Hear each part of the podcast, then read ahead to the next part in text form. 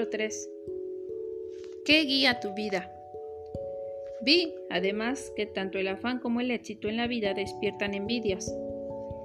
Eclesiastes capítulo 4 versículo 4 El hombre sin propósito es como un barco sin timón, un soplo, nada, nadie.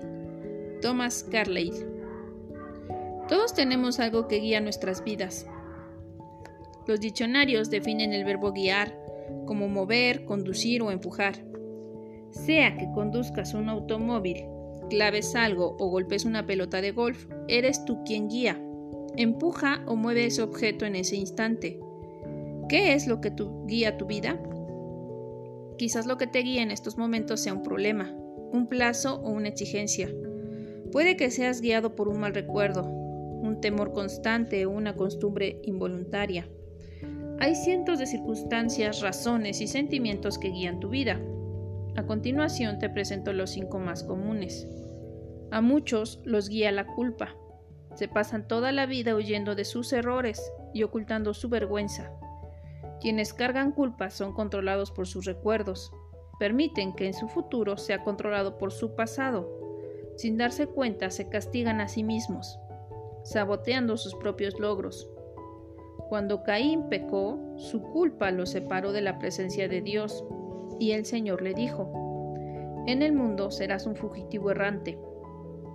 Eso describe hoy a la mayoría de la gente. Va por la vida sin propósito alguno. Somos el resultado de nuestro pasado, pero no tenemos que ser prisioneros del mismo. El propósito de Dios no está sujeto a tu pasado. Él, que convirtió a un asesino llamado Moisés en un líder, y a un cobarde llamado Gedeón en un héroe valiente, también puede hacer cosas increíbles con lo que te queda de vida. Dios es experto en dar borrón y cuenta nueva a la gente. La Biblia dice, Feliz el hombre a quien sus culpas y pecados le han sido perdonados por completo. A muchos los guía la ira y el resentimiento. Se aferran a heridas que nunca logran superar, en vez de sacarse el dolor por medio del perdón lo repiten una y otra vez en sus mentes. Los que viven motivados por el resentimiento se enclaustran e interiorizan su ira. Otros estallan y explotan ante los demás. Ambas reacciones son dañinas e inútiles. El resentimiento siempre te, te, daña más a ti que a la persona con la que estás resentido. Mientras la persona que te ofendió quizás olvide la ofensa y siga su vida, tú continúas sirviendo de dolor, perpetuando el pasado. Escucha bien. Los que te hicieron daño en el pasado no pueden seguir haciéndotelo a menos que te aferres al dolor por medio del resentimiento. Lo pasado, pasado está. Nada lo podrá cambiar. Te estás haciendo daño a ti mismo con tu amargura. Por tu propio bien aprende de todo esto y libérate. La Biblia dice, entregarse a la amargura o a la pasión es una necedad que lleva a la muerte. A muchos guías los guía el temor. Sus temores pueden ser el resultado de una experiencia traumática, de falsas expectativas, de haber sido criados en un hogar de disciplina rígida o incluso de una predisposición genética. Cualquiera que fuere la causa, las personas condicionadas por el temor pierden oportunidades porque temen aventurarse a emprender cosas. Van a lo seguro, evitando riesgos y tratando de mantener el status quo. El temor es un tipo de cárcel que tú mismo te impones, impidiéndote llegar a ser lo que Dios desea que seas. Debes reaccionar contra eso con las armas de la fe y el amor. La Biblia dice, la persona que ama no tiene miedo. Donde hay amor no hay temor. Al contrario, el verdadero amor quita el miedo. Si alguien tiene miedo de que Dios lo castigue, es porque no ha aprendido a amar. A muchos los guía el materialismo. El deseo de adquirir se convierte en la meta principal de sus vidas. Este deseo de querer siempre más se basa en la idea equivocada de que cuanto más tengas serás más feliz, más importante y vivirás más seguro. Pero los tres conceptos son erróneos. Las posesiones solo proveen felicidad temporal. Como las cosas no cambian, tarde o temprano nos aburremos de ellas. Entonces queremos otras nuevas, más grandes y más modernas. No deja de ser un mito eso de que cuanto más tenga, más importante soy.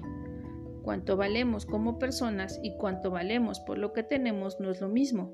No se puede determinar cuánto vales por las cosas que posees. Y Dios dice que las cosas más valiosas en la vida no son los bienes que posees. El mito más común respecto al dinero, en que cuanto más tengas más seguro estarás, no es así.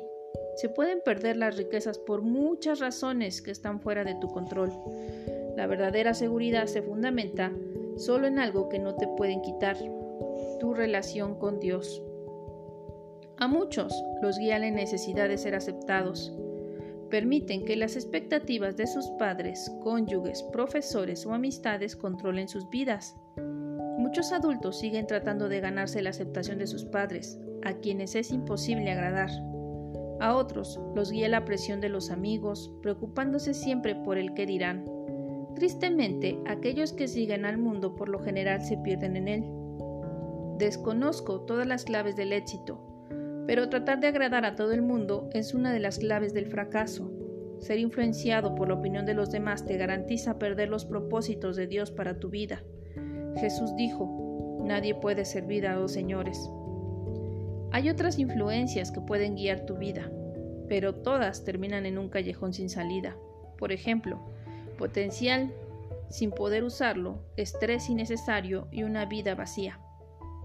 Esta jornada de 40 días te enseñará a llevar una vida con propósito, una vida guiada y controlada y dirigida por los propósitos de Dios. Nada es más importante que conocer los propósitos de Dios para tu vida, y nada puede compensarte en no conocerlos, ni siquiera el éxito, la riqueza, la fama o los placeres. Sin un propósito, la vida es una marcha sin sentido, un movimiento sin dirección y sucesos sin motivos. La vida sin propósito es trivial, insignificante e inútil. Beneficios de una vida con propósito. Hay cinco grandes beneficios de vivir una vida con propósito. 1. Conocer tu propósito da sentido a tu vida. Fuimos creados para tener significado. Por esa razón, los métodos que utiliza la gente para encontrarlo, como la astrología o los psíquicos, son absurdos. Cuando la vida tiene sentido, puede soportar cualquier cosa. Cuando no lo tiene, resulta insoportable. Un joven de veintitantos años escribió, Siento que soy un fracaso, porque intento llegar a ser algo, pero no sé qué es. Solo he aprendido a vivir resolviendo lo necesario. Algún día, si descubro mi propósito, me sentiré como si comenzara a vivir. Sin Dios, la vida no tiene propósito y sin propósito la vida no tiene sentido. La vida sin sentido no tiene significado ni esperanza. Muchos que no tenían esperanza lo expresaron así en la Biblia. Isaías se quejó diciendo, En vano he trabajado, he gastado mis fuerzas sin provecho alguno. Job dijo, Mis días se acercan a su fin sin esperanza, con la rapidez de una lanzadera de telar. Y también, tengo un poco de vida, no quiero vivir para siempre, Déjenme en paz que mi vida no tiene sentido. La tragedia más terrible no es morir, sino vivir sin propósito. La esperanza es tan esencial para tu vida como el aire y el agua. Necesitas tener esperanza para poder salir adelante. El doctor Bernie Siegel descubrió que podía diagnosticar cuál de sus pacientes con cáncer podía sentir cierto alivio en el rigor de su enfermedad al preguntarle, ¿Quisieras vivir y llegar a los 100 años? Los que tenían un propósito claro y definido respondían afirmativamente, y eran los que más probabilidades de sobrevivir tenían. Tener esperanza es el resultado de tener un propósito. Si te has sentido desmoralizado, hay esperanza. Experimentarás cambios positivos en tu vida al empezar a vivir con propósito. Dios dice, porque yo sé muy bien los planes que tengo para ustedes, planes de bienestar y no de calamidad, a fin de darles un futuro y una esperanza. Quizás sientas que estás encarando una situación imposible, mas la Biblia dice, al que puede hacer muchísimo más que todo lo que podamos imaginarnos o pedir, por el poder que obra eficazmente en nosotros. 2. Conocer tu, propio, tu propósito simplifica tu vida. Esto define lo que haces o lo que dejas de hacer. Tu propósito se convierte en el patrón que usarás para evaluar qué cosas son esenciales y cuáles no. Formúlate la pregunta, ¿esta actividad que voy a realizar me ayudará a cumplir los propósitos de Dios para mi vida? Sin un propósito definido, no tienes fundamento alguno en qué basar tus decisiones, distribuir tu tiempo y usar tus recursos. Entonces, tomarás decisiones basadas en las circunstancias, en las presiones y el estado anímico del momento. Los que no entienden su propósito suelen esforzarse demasiado y eso causa estrés, cansancio y conflicto. Es imposible que logres hacer todo lo que los demás quieran que hagas. Solo tienes tiempo para hacer la voluntad de Dios. Si no logras terminar todo, significa que estás haciendo más de lo que Dios quiere que hagas. O quizás estás viendo demasiada televisión. Vivir con propósito nos lleva a un estilo de vida más sencillo y un plan de actividades más saludables. La Biblia afirma, hay quien pretende ser rico y no tiene nada, hay, quien parece ser pobre y lo tiene todo. Te lleva también a tener tranquilidad. Al del propósito firme guardarás un perfecta paz porque en ti confía. 3. Conocer tu propósito enfoca tu vida. Esto hace que dirijas todo tu esfuerzo y energía a lo que es importante. Te conviertes en una persona efectiva al ser selectivo. Es natural que las cosas sin importancia nos distraigan. Jugamos a la ruleta rusa con nuestras vidas Henry David Thoreau observó que la gente vive una vida de desesperación silenciosa, pero hoy hay una descripción más exacta, una distracción sin propósito. Muchas personas se asemejan a los giroscopios que giran con rapidez sin dirigirse a ningún lugar. Sin un propósito claro, seguirás cambiando de dirección, de trabajo, de relaciones, de iglesia y muchas cosas más esperando que cada cambio pueda resolver la confusión o llenar el vacío de tu corazón. Piensas, esta vez quizás sea diferente, pero esto no resuelve tu verdadero problema, es decir, la carencia de enfoque o propósito. La Biblia dice, no sean insensatos, si no entiendan cuál es la voluntad del Señor. El poder de enfoque pueden apreciarse con la luz. Un haz difuso tiene poco poder o impacto, pero puedes enfocarlo mejor concentrando su energía. Los rayos del sol, con la ayuda de una lupa, pueden ser dirigidos para quemar papel u hojarasca. Cuando la luz es enfocada aún más, como rayos láser, puede atravesar el acero.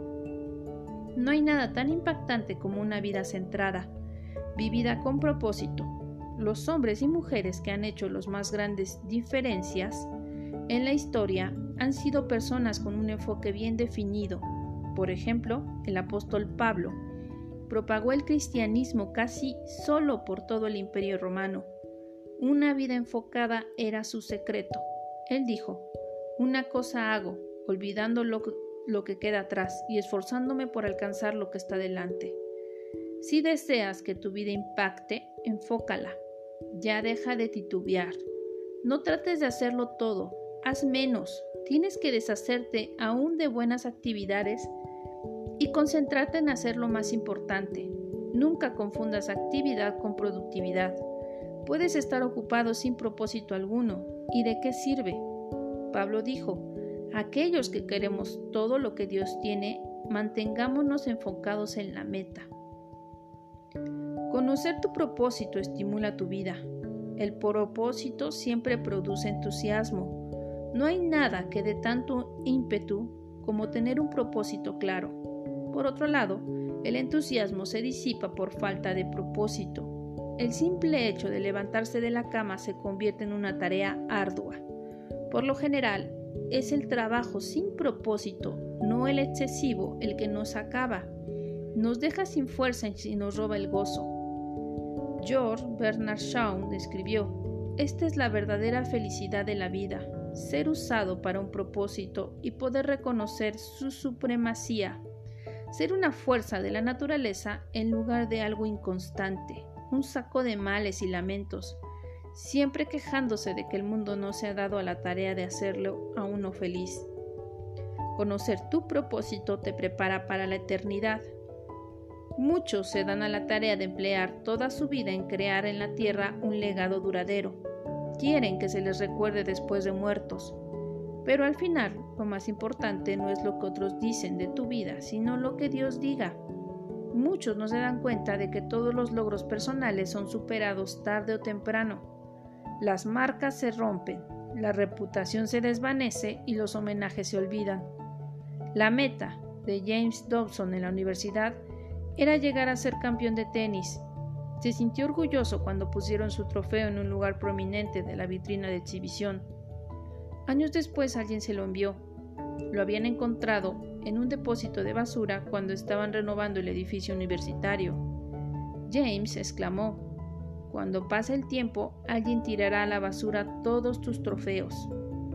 Vivir para dejar un legado terrenal es una meta que revela muy poca visión. El uso más sabio de tu tiempo es que edifiques un legado eterno. No fuiste puesto en la tierra para ser recordado, sino para prepararte para la eternidad. Llegará el día en que estarás ante Dios. Él hará un inventario de tu vida, un examen final antes de que entres en la eternidad. La Biblia declara, todos tendremos que comparecer ante el tribunal de Dios. Así que cada uno de nosotros tendrá que dar cuentas de sí a Dios. Afortunadamente, Dios desea que todos pasemos este examen. Por eso nos ha dado las preguntas con, anterioridad. Al leer la Biblia, podemos imaginar que Dios planteará dos preguntas decisivas.